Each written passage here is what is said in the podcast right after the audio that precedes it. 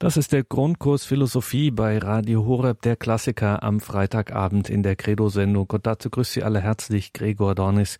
Wir hören heute Abend wieder Dr. Dr. Dr. Peter Egger aus Brixen in Südtirol.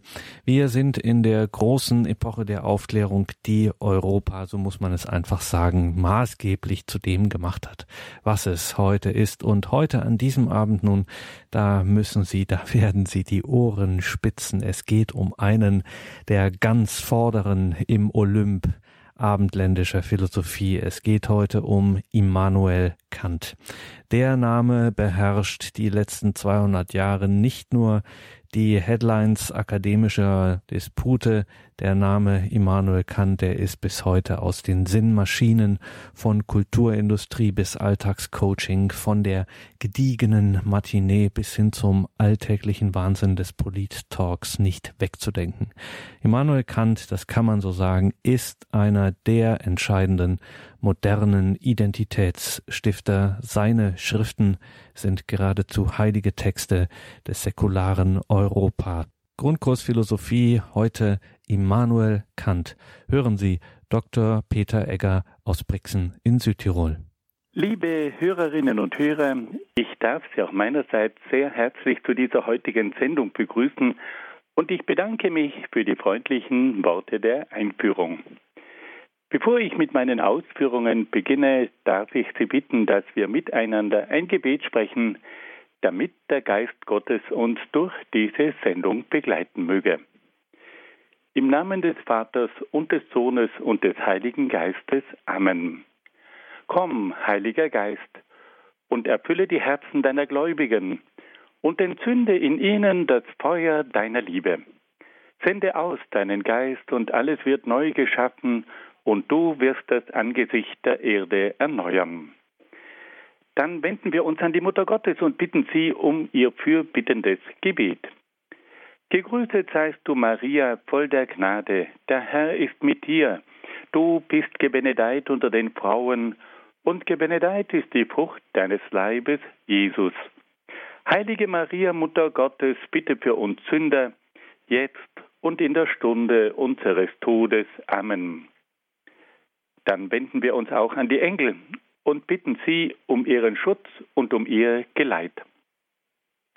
Engel Gottes, unsere Beschützer, denen des höchsten Vaterliebe uns anvertraut hat, erleuchtet, beschützt, regiert und leitet uns. Amen. Und dann wollen wir uns noch an einige Heilige und Selige wenden, die sich in besonderer Weise mit philosophischen Fragen aus christlicher Sicht beschäftigt haben. Heiliger Augustinus, bitte für uns. Heiliger Thomas von Aquin, bitte für uns. Heilige Edith Stein, bitte für uns. Seliger Kardinal Newman, bitte für uns. Und heiliger Papst Johannes Paul II, bitte für uns. Im Namen des Vaters und des Sohnes und des Heiligen Geistes. Amen. Liebe Hörerinnen und Hörer, in den vergangenen Sendungen haben wir uns mit einer ganz wichtigen philosophischen Strömung auseinandergesetzt, und zwar mit der Strömung der Aufklärung. Diese philosophische Strömung fällt in das 17. und 18. Jahrhundert und hat unseren Kontinent ganz entscheidend geprägt.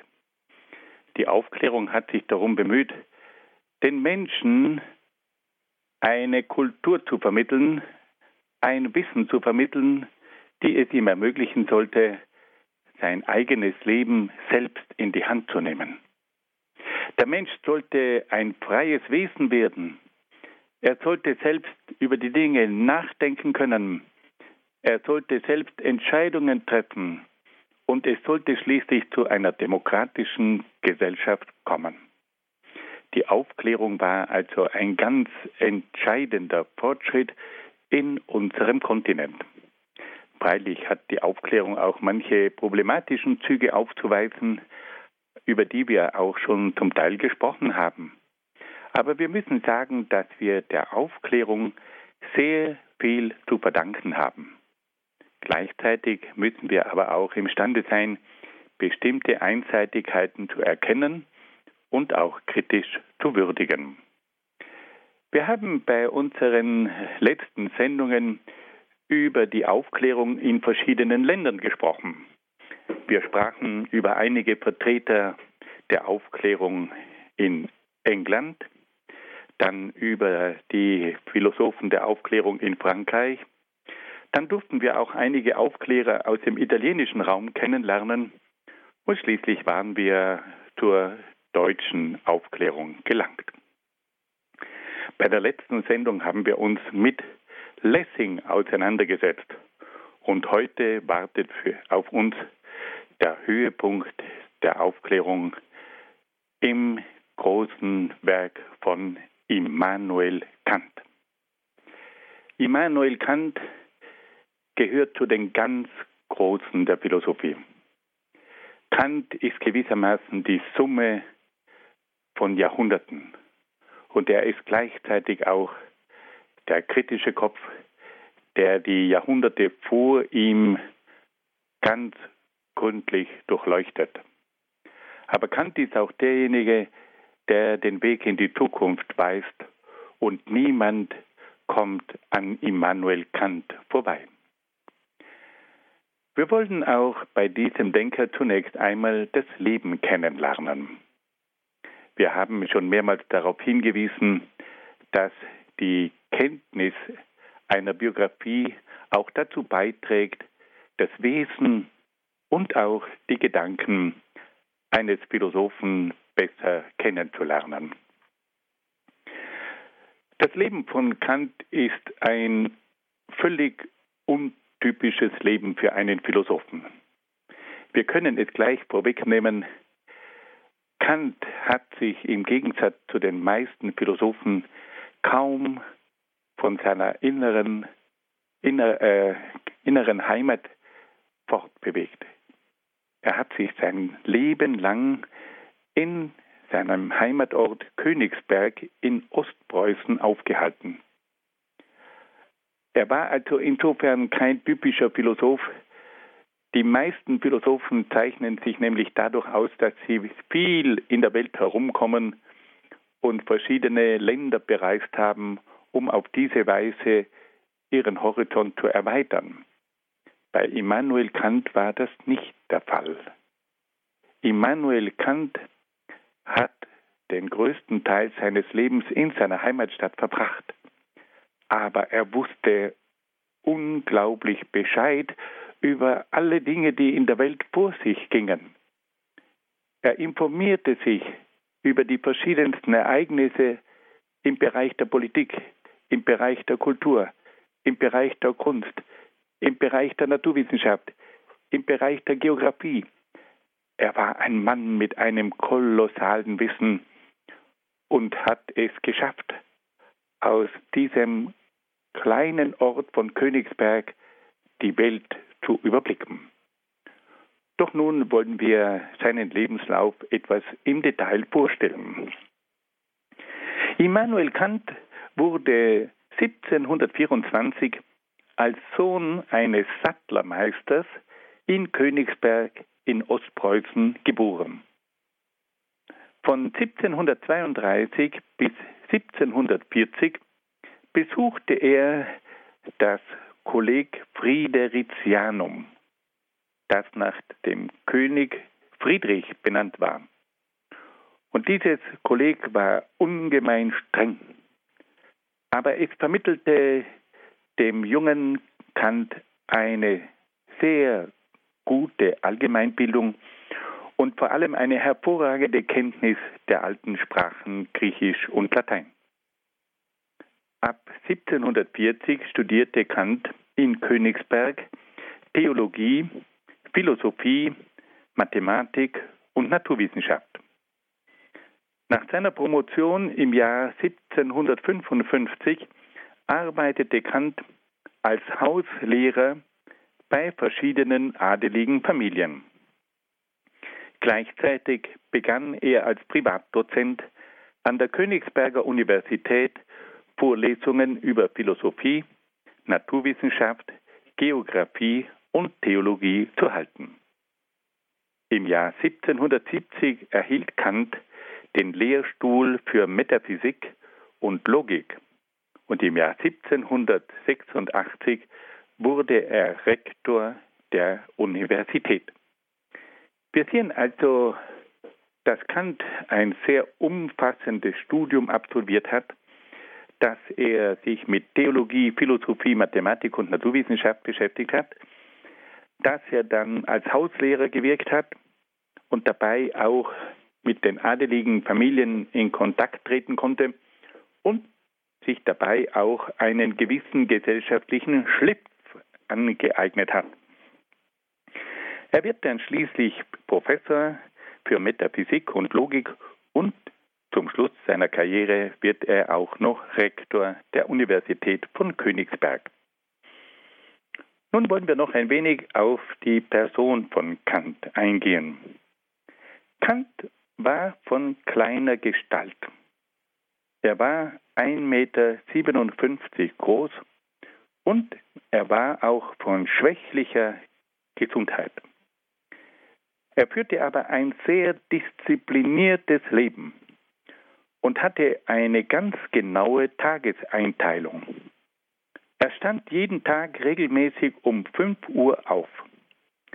Von 7 bis 9 Uhr hielt er Vorlesungen, bei denen er die Studenten durch seine heitere und gedankenreiche Art in angenehmer Weise zum Denken anregte. Von 9 bis 13 Uhr widmete er sich seinen Studien und der Verfassung seiner Schriften. Um 13 Uhr war das Mittagessen, zu dem er fast immer Gäste einlud, mit denen er Gespräche über die verschiedensten Themen führte. Um 16 Uhr begann er seinen regelmäßigen Spaziergang, den er auch bei schlechtem Wetter nicht ausließ. Anschließend setzte er seine Arbeit fort. Punkt 10 Uhr abends ging er zu Bett. Durch diese disziplinierte Lebensführung war es Kant möglich, trotz seiner schwächlichen Gesundheit ein riesiges Lebenswerk zu vollenden. Kant starb im Jahr 1804 im Alter von fast 80 Jahren in Königsberg. Liebe Hörerinnen und Hörer, wenn wir diesen Lebensstil betrachten, dann müssen wir sagen, dass wir es hier mit einem Mann von einer ungeheuren Disziplin zu tun haben. Und diese Disziplin, man möchte fast sagen, diese preußische Disziplin, die hat es ihm ermöglicht, ein Werk zu vollenden, das ungeheuer ist. Kant hat sich mit fast allen Bereichen der Philosophie beschäftigt und in allen Bereichen hat er großartige Gedanken vorgelegt. Aber das geht nur, wenn man von sich selbst das Höchste verlangt. Also wiederholen wir das noch einmal. Er steht um 5 Uhr in der Früh auf von 7 bis 9 Uhr hielt er Vorlesungen. Man muss sich das mal vorstellen, da waren die Studenten schon um 7 Uhr in der Früh im Vorlesungssaal. Und dabei schafft er es durch seine heitere und gedankenreiche Art, die Leute in einer angenehmen Weise zum Denken anzuregen. Das würde man sich ja von alten Professoren wünschen. Dass sie so sprechen, dass man ihnen gerne zuhört. Aber dass sie gleichzeitig eben auch in die Tiefe gehen und dass sie vor allem es schaffen, sich verständlich auszudrücken. Kant hatte diese Fähigkeit. Nach den Vorlesungen widmete er sich seinen Studien. Von 9 Uhr vormittags bis 13 Uhr studiert er durch, schreibt und arbeitet. Um 13 Uhr war das Mittagessen, da ladet er Gäste ein und erhält dadurch viele, viele Informationen. Aber gleichzeitig hat er es vermieden, beim Mittagessen über philosophische Fragen zu diskutieren. Er unterhielt sich über alle möglichen Themen mit seinen Gästen, aber er wollte nicht unbedingt jetzt wiederum über Philosophie oder zur Philosophie befragt werden. Dann macht er sich auf den Spaziergang am Nachmittag und das ist ja ein Kuriosum. Da gibt es heute noch in der Stadt Königsberg den sogenannten Philosophensteig da ging Immanuel Kant eine ganz bestimmte Strecke achtmal hin und her. Und diese Strecke, die hat er jeden Tag zurückgelegt, bei jedem Wetter. Und als er dann ein alter Mann wurde, da hat ihn sein Diener oft mit dem Regenschirm begleitet. Aber dieser Philosoph hat etwas von Fitness und von Bewegung verstanden. Er musste ja so viele Stunden sitzen und deswegen hat der Mann verstanden, ich muss Bewegung machen. Und da ging er immer Punkt 16 Uhr aus dem Haus. Man hat damals in Königsberg gesagt, dass die Leute ihre Uhr nach Kant gerichtet hätten. Sie wussten, wenn Kant aus dem Haus hinausgeht, dann ist es genau 16 Uhr. Kant schreibt in seiner Biografie, dass er diesen Spaziergang nur einmal unterlassen hätte. Und zwar hätte er sich da in ein Buch von Jean-Jacques Rousseau vertieft. Und diese Lektüre war so spannend und fesselnd, dass er die Zeit übersehen hätte und dadurch nicht rechtzeitig zum Spaziergang aufbrach. Aber ansonsten hielt er sich eisern an die Zeit seines Spaziergangs. Man muss sich das einmal vorstellen. Da befinden wir uns ja weit im Norden in Königsberg und da geht der Mann auch im Winter achtmal hin und her. Das muss ein Bild für Götter gewesen sein. Dieser große Denker, der da beschützt von seinem Diener, der hinter ihm mit dem Regenschirm herläuft, achtmal hin und her geht. Aber wir haben dann auch gehört, dass Kant sich bemüht hat um eine vernünftige Ernährung. Und da hatte er so ganz bestimmte Diätvorstellungen, die er dann angewandt hat, um auch seine Verdauung entsprechend zu aktivieren, weil er gemerkt hat, dass die vernünftige Ernährung, Ernährung auch eine Voraussetzung dafür ist, dass dann der Kopf und damit auch der Geist funktionieren kann. Und dann um 10 Uhr abends gehen wir ins Bett und er schläft ganz genau von 10 bis 5 Uhr morgens. Dann ist er ausgeruht und kann wieder neu beginnen und das Lebenswerk kann weitergehen. Wir können also sehen, dass wir von Kant schon einiges lernen können, auch von seiner Persönlichkeit her. Kant zeigt uns, dass man nur mit einer disziplinierten Lebensführung ein großes Werk schaffen kann. Und da ist uns Immanuel Kant heute noch ein Vorbild. Nun hören wir ein wenig Musik.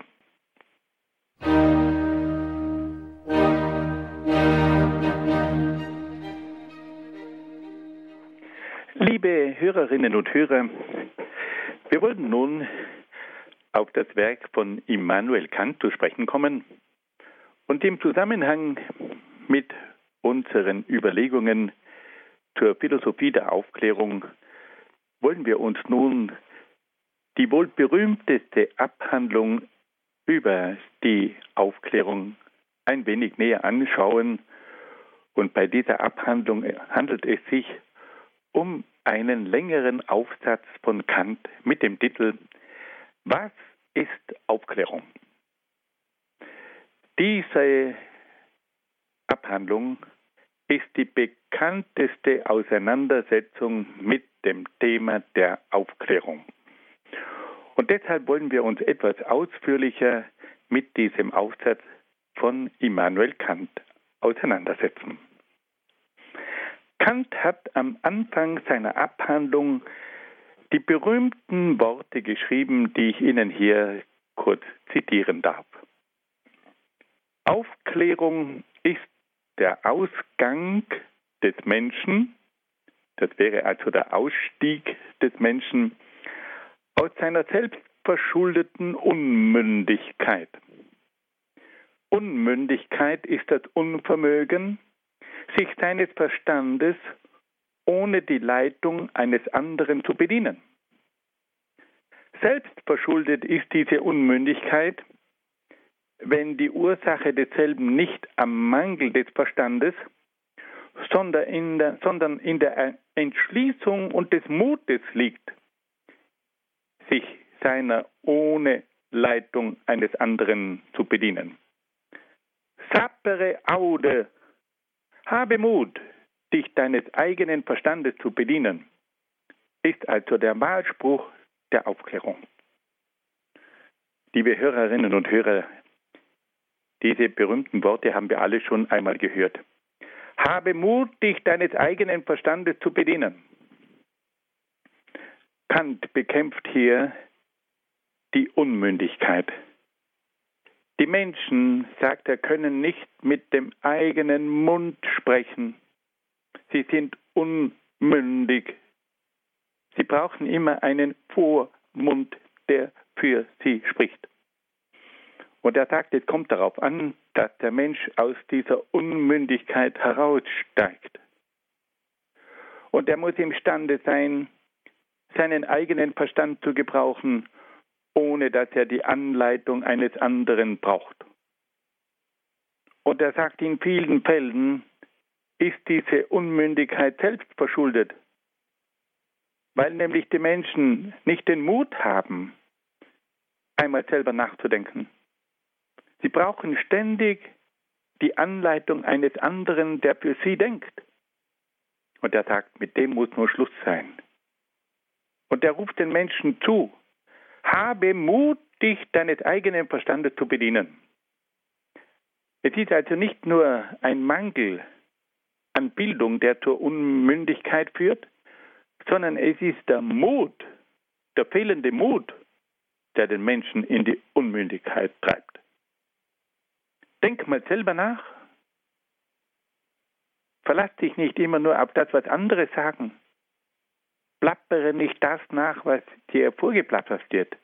Denk selber. Und jetzt steigen wir da etwas genauer ein. Wie kann denn der Mensch herauskommen aus dieser Unmündigkeit?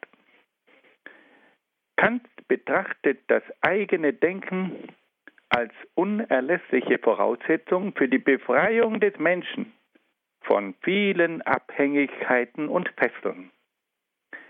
Ganz im Sinne der Aufklärung versucht Kant, den Menschen durch das eigene Denken von der Abhängigkeit von Traditionen und Autoritäten, von Vorurteilen gegenüber dem Neuen und dem Überlieferten zu befreien.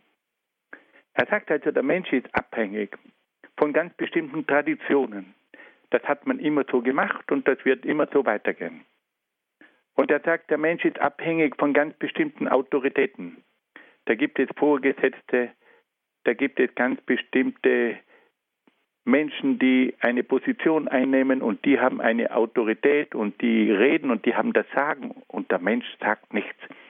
Der Mensch muss sich befreien von den Autoritäten.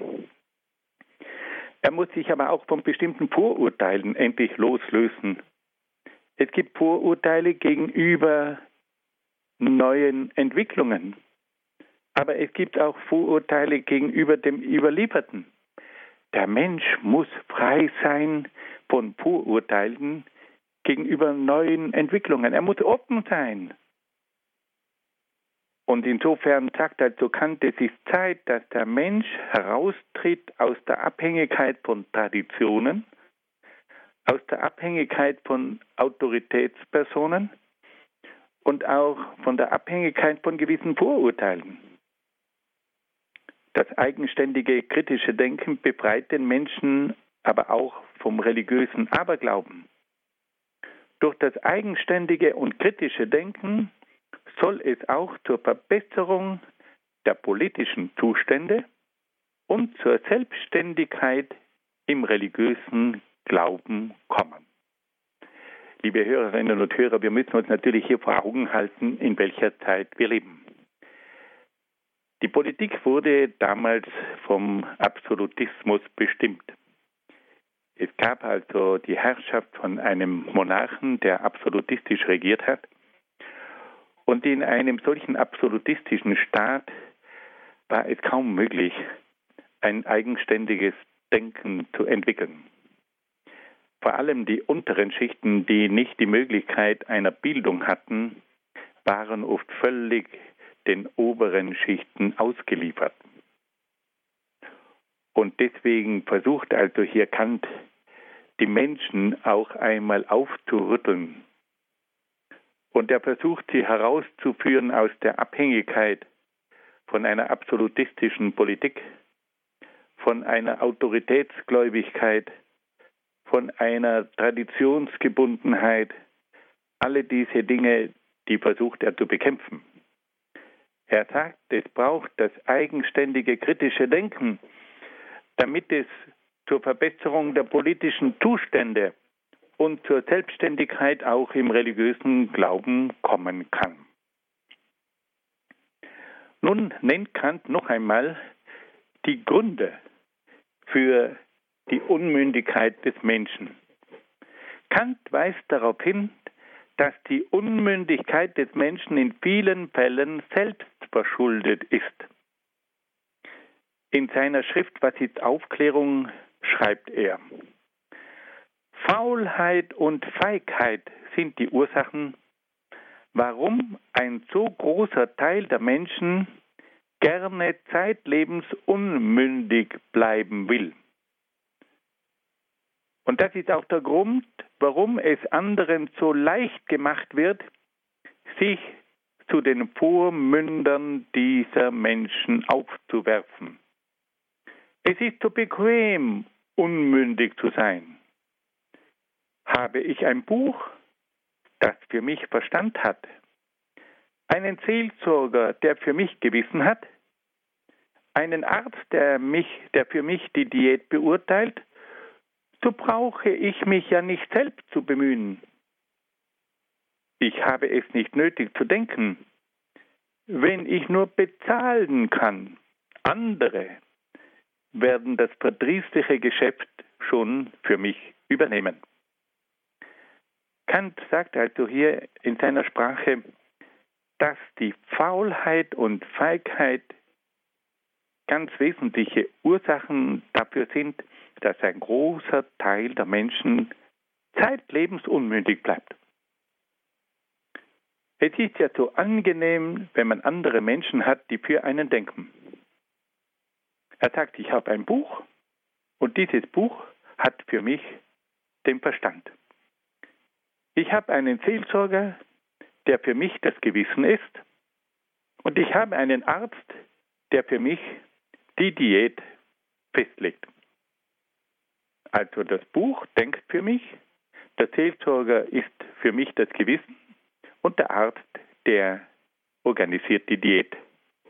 Da brauche ich gar nicht mehr selbst mich zu bemühen. Ich bin gerne bereit, die anderen dafür zu bezahlen, dass sie für mich denken und entscheiden.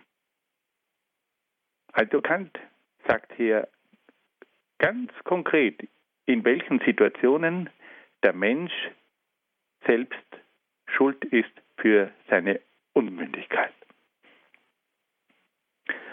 Dann weist Kant in spöttischer Weise auch darauf hin, dass die Obrigkeit dafür sorgt, dass die meisten Menschen unmündig bleiben.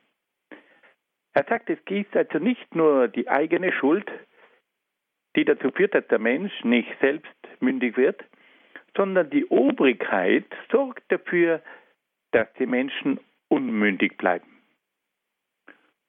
Und er sagt, die Obrigkeit alles unternimmt, dass der weitaus größte Teil der Menschen und darunter das ganze schöne Geschlecht, also die Brauden, den Schritt zur Mündigkeit, außerdem, dass er beschwerlich ist, dass sie die Mündigkeit für sehr gefährlich halten. Dafür sorgen schon jene Vormünder, die die Oberaufsicht über sie gütigst auf sich genommen haben. Und dann fährt Kant hier spöttisch weiter. Nachdem sie ihr Hausvieh zuerst dumm gemacht haben und sorgfältig verhüteten, dass diese ruhigen Geschöpfe ja keinen Schritt außer ihrem Gängelwagen, darin sie sie einsperren, wagen durften. so zeigen sie ihnen nachher die Gefahr, die ihnen droht, wenn sie es versuchen, allein zu gehen. Es ist also für jeden einzelnen Menschen schwer, sich aus der beinahe zur Natur gewordenen Unmündigkeit herauszuarbeiten.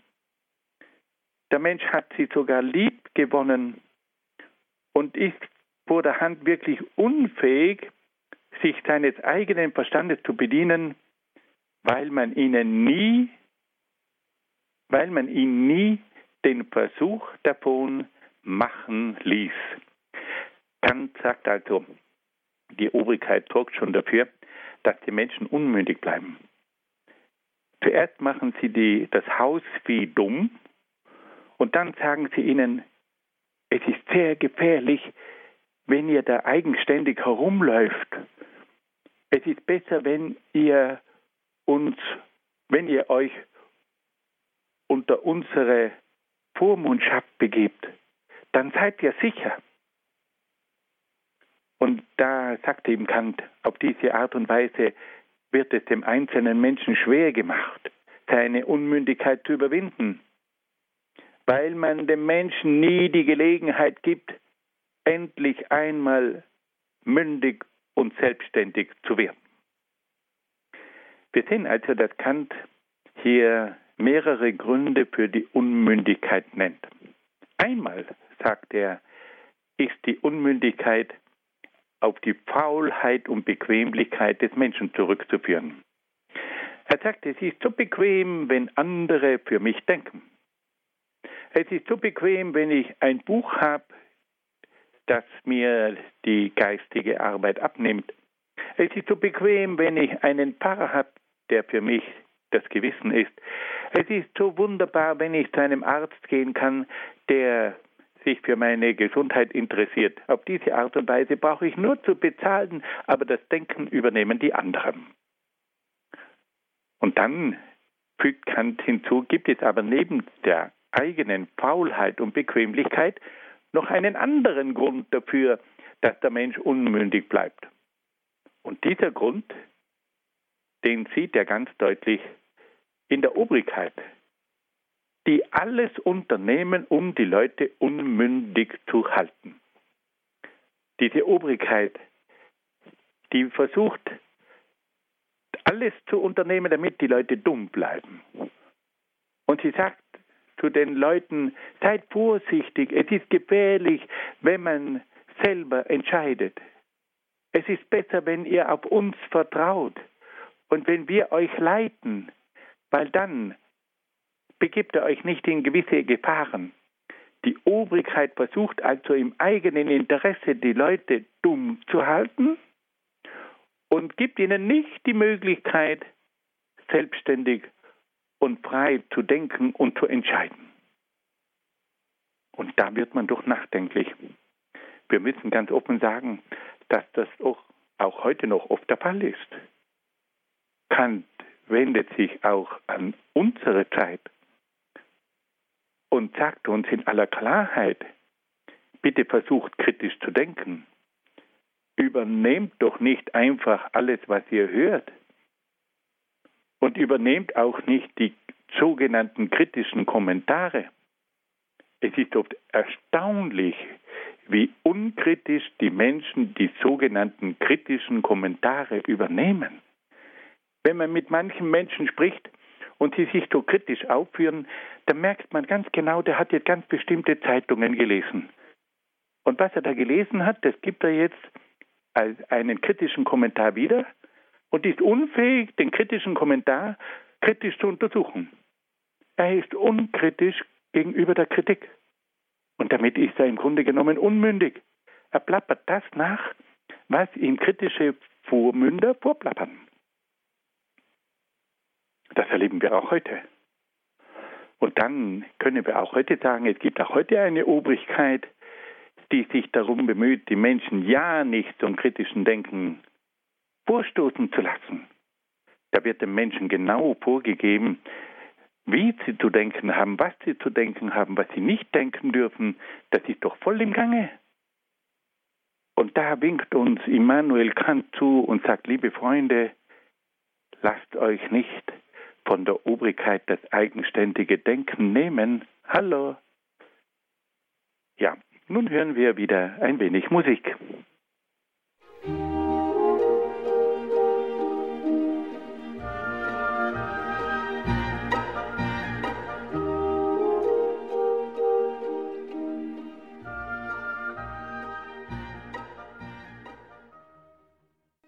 Das ist Radio Horeb und Radio Maria mit dem Grundkurs Philosophie und Dr. Peter Egger aus Brixen in Südtirol. Im Rahmen der Betrachtung der Aufklärung geht es heute um Immanuel Kant, den Aufklärer aus Königsberg des 18. Jahrhunderts.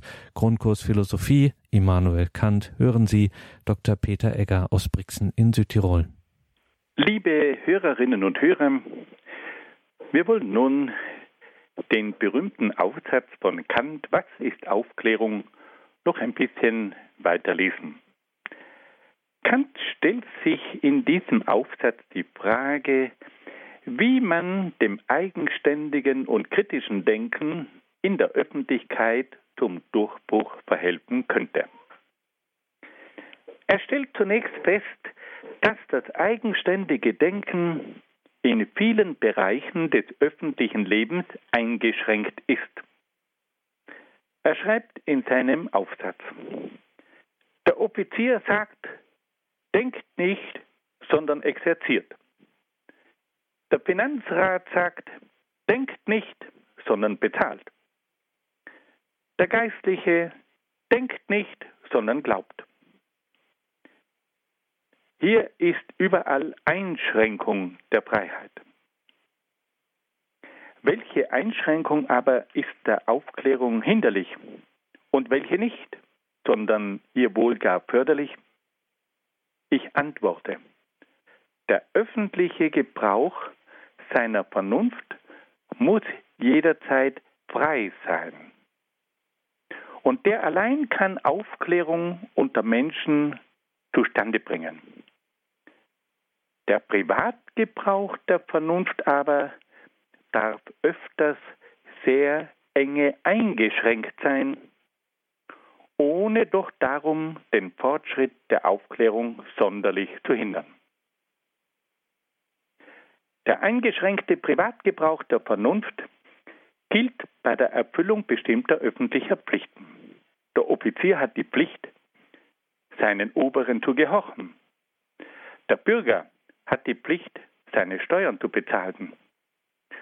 Und der Geistliche hat die Pflicht, bestimmte Lehren seiner Kirche zu verkünden. Der uneingeschränkte öffentliche Gebrauch der Vernunft gilt hingegen für die Gelehrten mit Fachkompetenz, die in der Öffentlichkeit ihre Ansichten über die Berechtigung bestimmter Befehle, über die Berechtigung bestimmter Steuern und über die Richtigkeit bestimmter religiöser Lehren zum Ausdruck bringen. Wir wollen das noch einmal ganz kurz ein bisschen erklären. Also Kant stellt sich die Frage, wie ist es möglich, das eigenständige und kritische Denken in der Öffentlichkeit zu fördern? Und da sagt er, man muss zwei Bereiche unterscheiden. Es gibt einen öffentlichen Gebrauch der Vernunft und es gibt einen privaten Gebrauch der Vernunft. Er sagt, im öffentlichen Bereich können wir über verschiedenste Dinge diskutieren und da muss die Freiheit der Vernunft gewährleistet sein. Im privaten Bereich sagt nun aber Kant, muss man die Vernunft und ihre Freiheit einschränken, weil nämlich sonst das Leben nicht funktionieren kann. Und da zeigt er auch drei ganz markante Beispiele, in welchen Bereichen diese Vernunft eingeschränkt werden muss.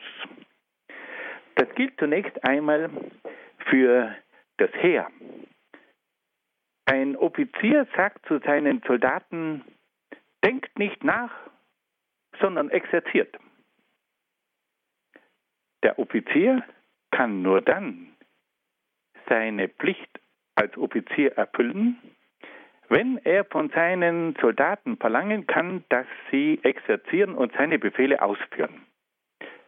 Da ist es also nicht möglich, dass die Soldaten darüber entscheiden, was sie zu tun haben. Das Gleiche sagt Kant gilt auch für den Finanzrat.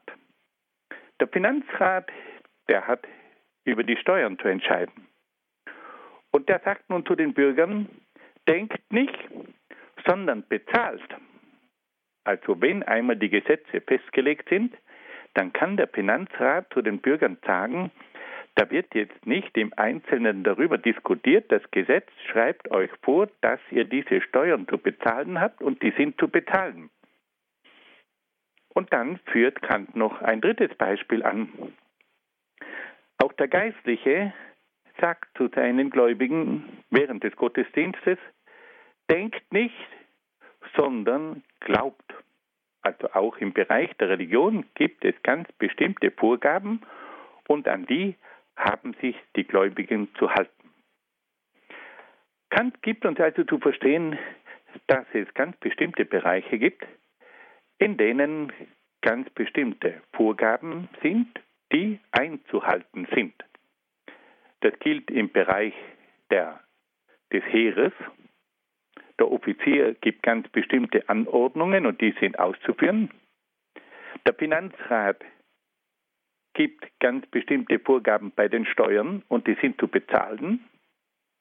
Und auch der Geistliche hat im Bereich der Religion ganz bestimmte Vorgaben und da gilt es nun für die Gläubigen, sich an diese Lehren zu halten.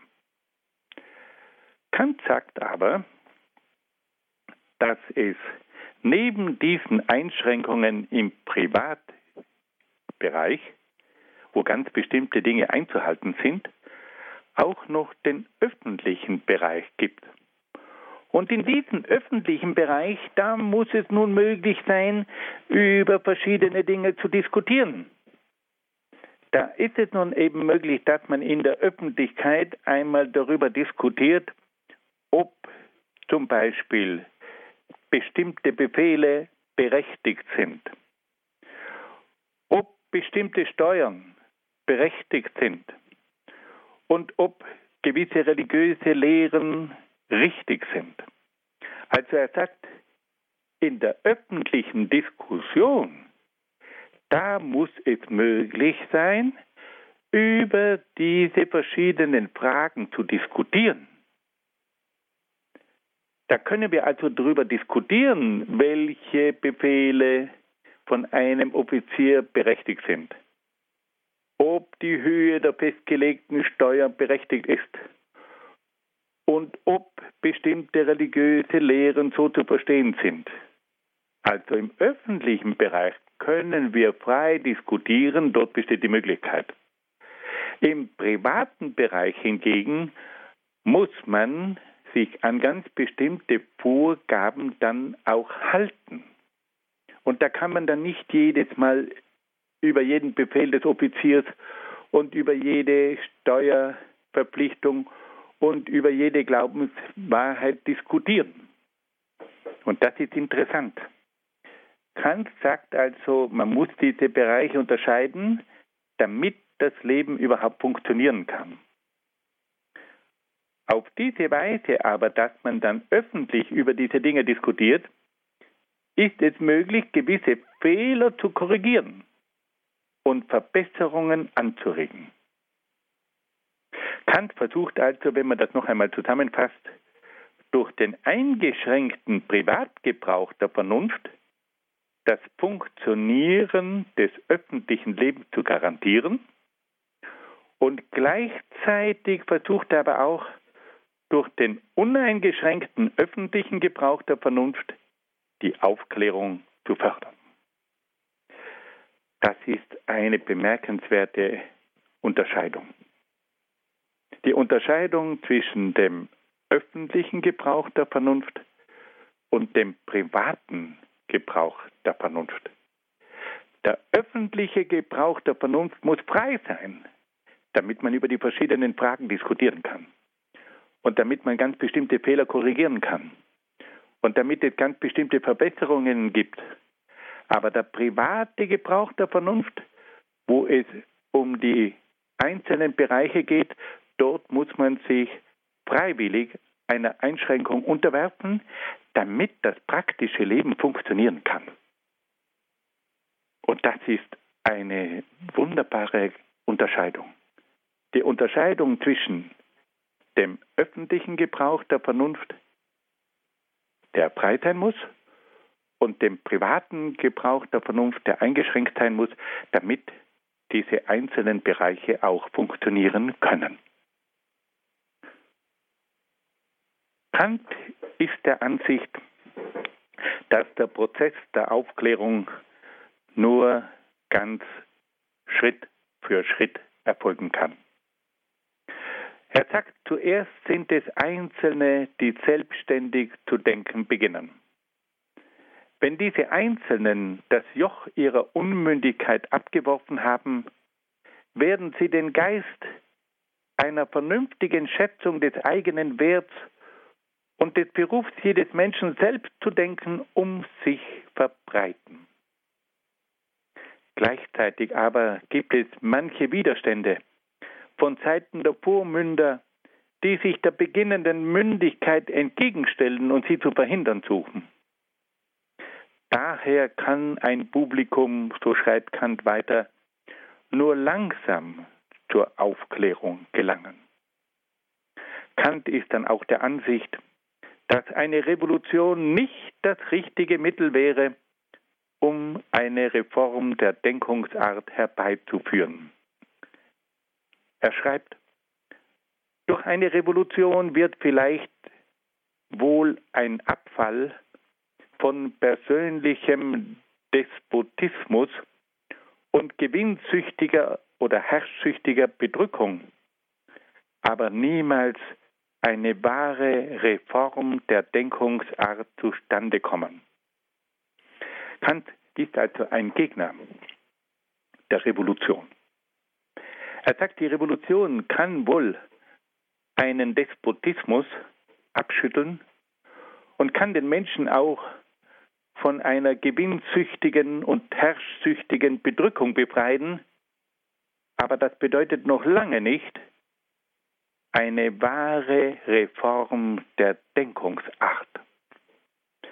Wir müssen uns auch vor Augen halten, dass Immanuel Kant ein Zeitgenosse der französischen Revolution war. Damals im Jahr 1789 hat ja ganz Europa nach Frankreich geschaut. Man hat gespürt, dass diese Revolution ein historisches Ereignis ersten Ranges war. Und beim, am Anfang hat auch Kant mit Sympathie die französische Revolution verfolgt. Endlich sollte der Absolutismus in Frankreich überwunden werden. Aber als dann die Herrschaft des Terrors begonnen hat und man in Frankreich Zehntausende von Menschen geköpft hat, und als es dann zum, zur Herrschaft des Pöbels gekommen ist, bei dem keinerlei Art von Humanität und von Aufklärung festzustellen war, da war Kant zutiefst erschüttert. Und deswegen warnt er vor der Revolution. Er sagt, eine Revolution kann einen Despotismus abschaffen. Eine Revolution kann von der Bedrückung durch gewinnsüchtige und herrschsüchtige Menschen bedeuten. Aber diese Abschüttelung von diesen Unterdrückungsformen bedeutet noch lange nicht, dass der Mensch selbst eine neue Denkungsart hat. Wenn man da oft an diese Exzesse bei der französischen Revolution denkt, an diesen Hass, an diese Brutalität und wie man hier sich gefreut hat über diese geköpften Leute, dann hat das mit einer neuen Denkungsart herzlich wenig zu tun.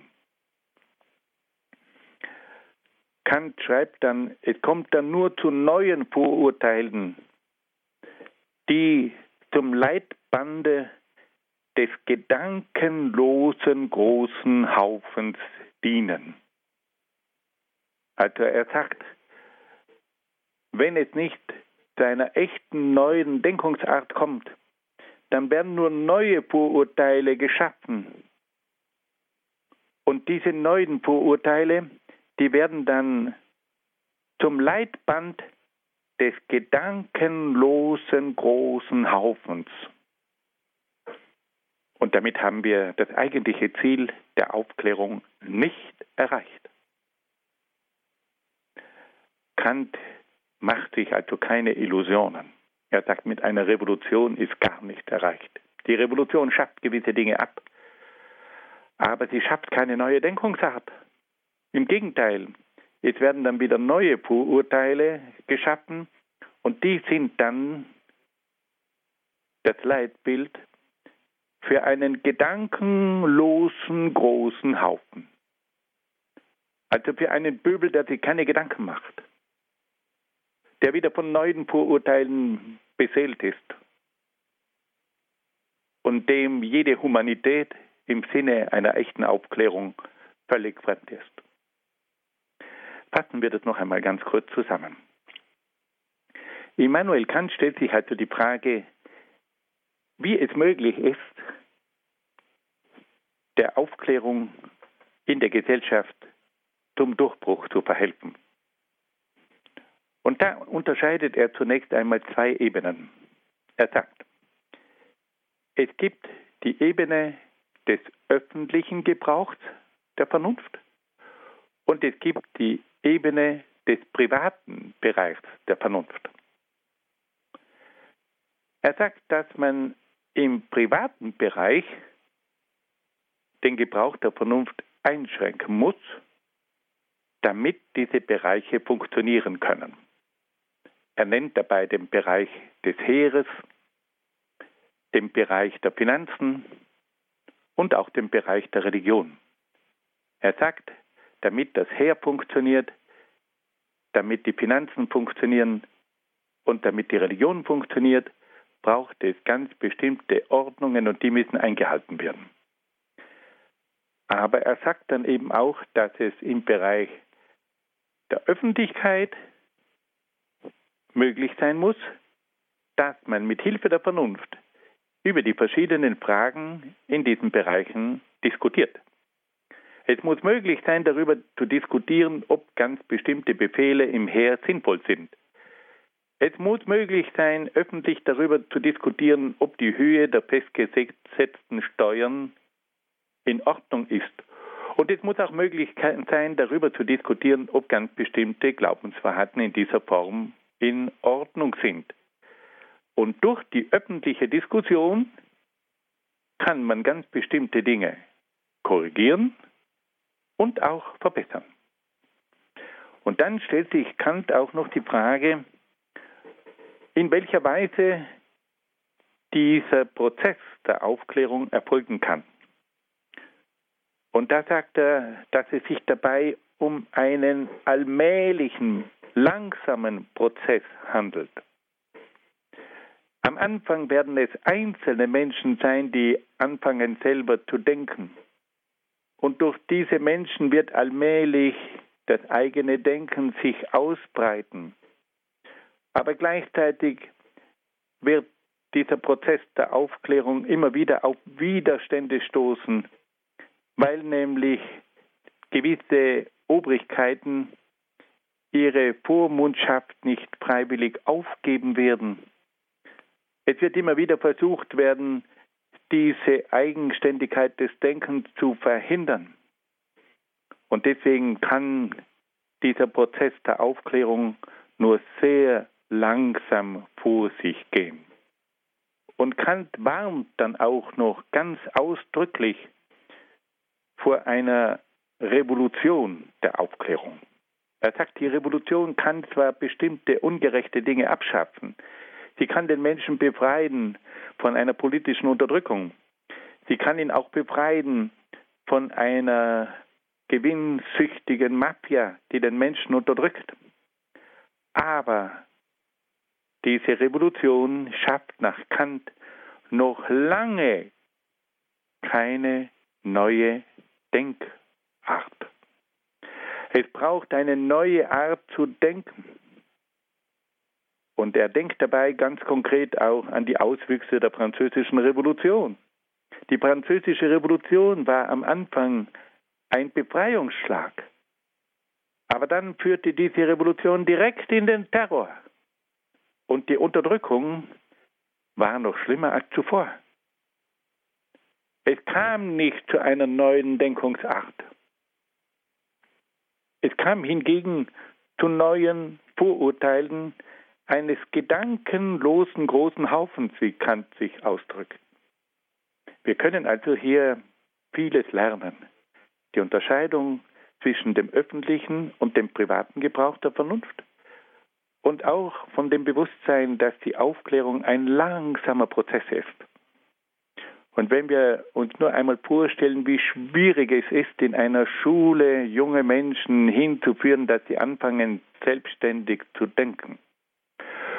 Und wie schwierig es ist, auch in einer Gesellschaft die Menschen darauf hinzuführen, dass sie selber denken und dass ihr eigenes Denken auch ein humanes Denken ist und bei jeder Generation muss man wieder von vorne beginnen.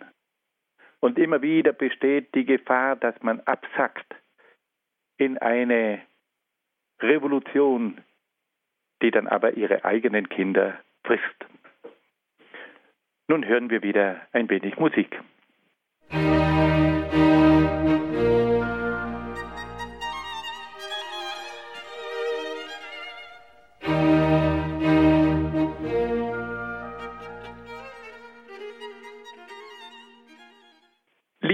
Hörerinnen und Hörer, im Endteil dieser Sendung wollen wir uns ganz kurz noch mit den Überlegungen von Kant über die Religion befassen. Kant vertritt den Standpunkt, dass es notwendig sei, auch die Freiheit der theologischen Reflexion und die freie religiöse Entscheidung des einzelnen Menschen zu respektieren. Kant vertritt den Standpunkt, dass sich ein Geistlicher im Rahmen seines Amtsvollzuges an die Lehren und an die Bestimmungen seiner Kirche zu halten hat. Er fordert aber das Recht, dass ein Geistlicher außerhalb seines Amtes seine religiösen Ansichten entsprechend seiner eigenen Vernunfterkenntnis in der Öffentlichkeit vortragen kann. Kant drückt sich ganz entschieden gegen eine dogmatische Festlegung von Glaubenslehren aus, da auf diese Weise keine fortschreitende Erkenntnis mehr möglich sei. Schließlich verlangt Kant, dass ein weltlicher Herrscher sich nicht in Glaubensfragen einmischen dürfe.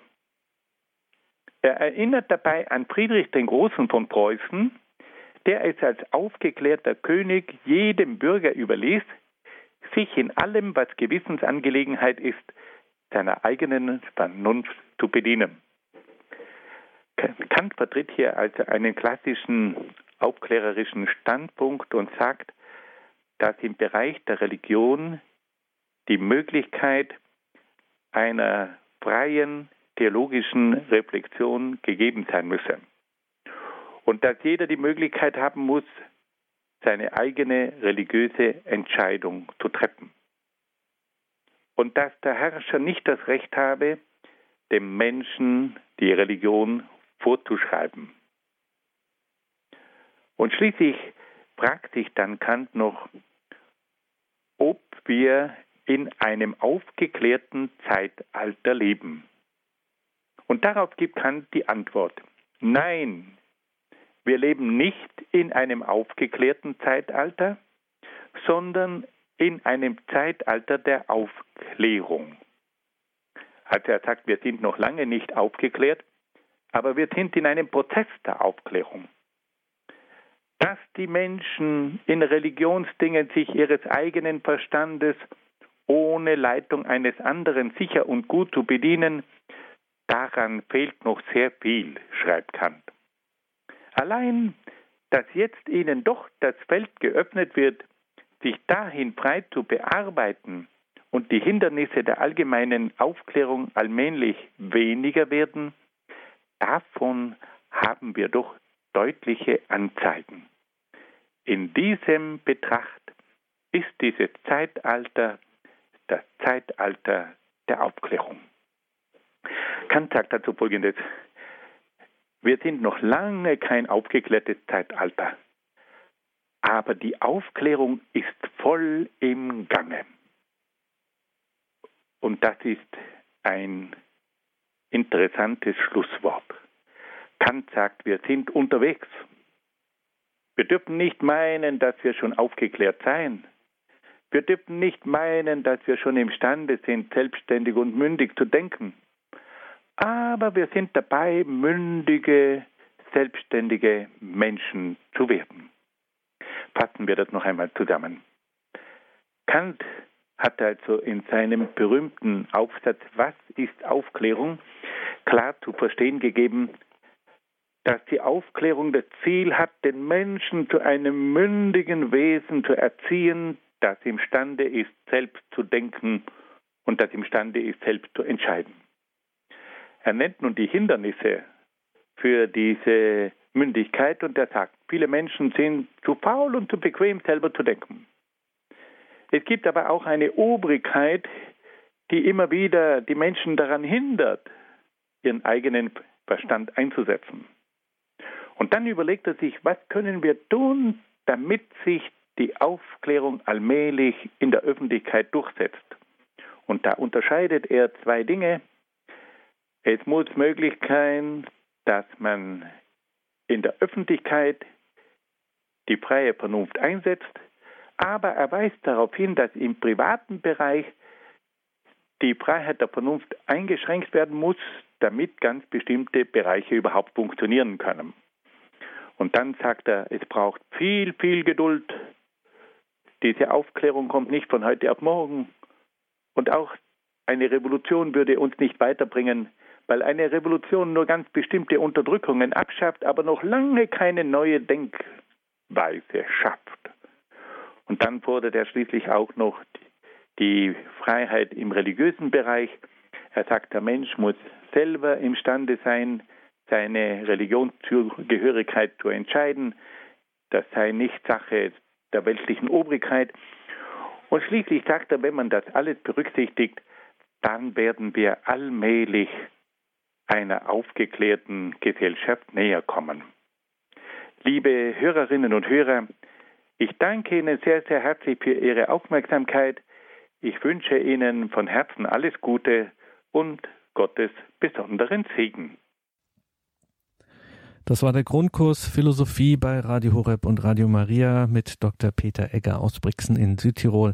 Ein herzliches Vergelt's Gott dahin für diesen Vortrag, für diesen hinführenden Vortrag zu Immanuel Kant. Liebe Hörerinnen und Hörer, davon gibt's natürlich eine CD beim Radio Horeb CD-Dienst, ganz klar. Den erreichen Sie ab Montagvormittag wieder in Deutschland unter der 08328 921 2.0. Auf horeb.org gibt's das Ganze dann auch online abrufbar. horeb.org. Schauen Sie in den Podcast- und Download-Bereich horeb.org.